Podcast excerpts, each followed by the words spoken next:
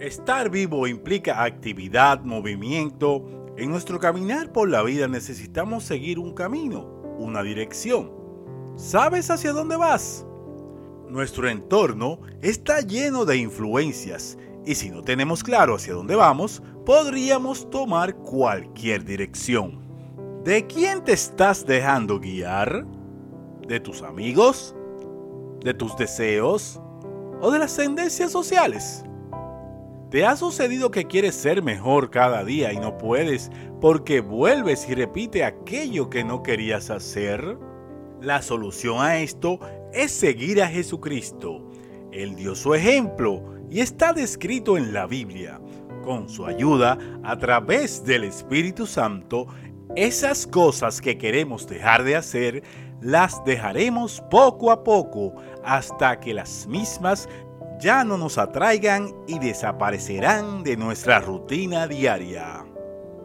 Si quieres esta transformación en tu vida, aquí te sugerimos cinco consideraciones para lograrlo. O más bien, si quieres te reto y luego me dices cómo te fue y cómo cambió tu vida. A continuación, las consideraciones. Primero, arrepentirnos de nuestros pecados.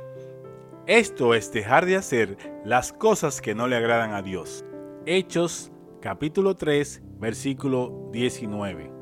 Segundo, reconocer que solo no podemos. Por lo tanto, debemos aceptar a Jesucristo en nuestro corazón y confesar que Él es nuestro Salvador.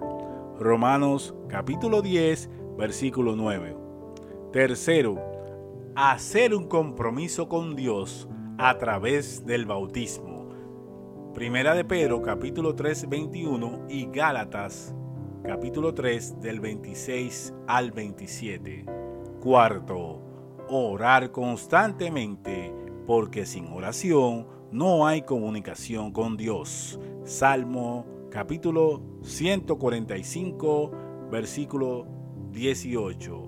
Y quinto, leer diariamente nuestro manual de instrucciones, la Biblia, y ponerlo en práctica.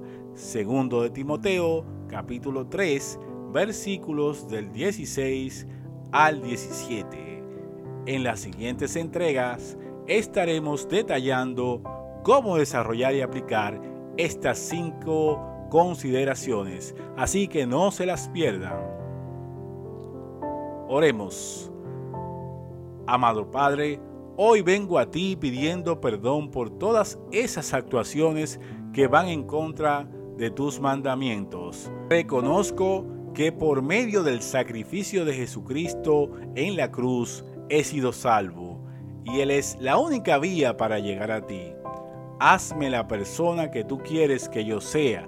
Inscribe mi nombre en el libro de la vida en el nombre de tu Hijo Jesucristo. Amén y amén. Ahora a poner en práctica la entrega.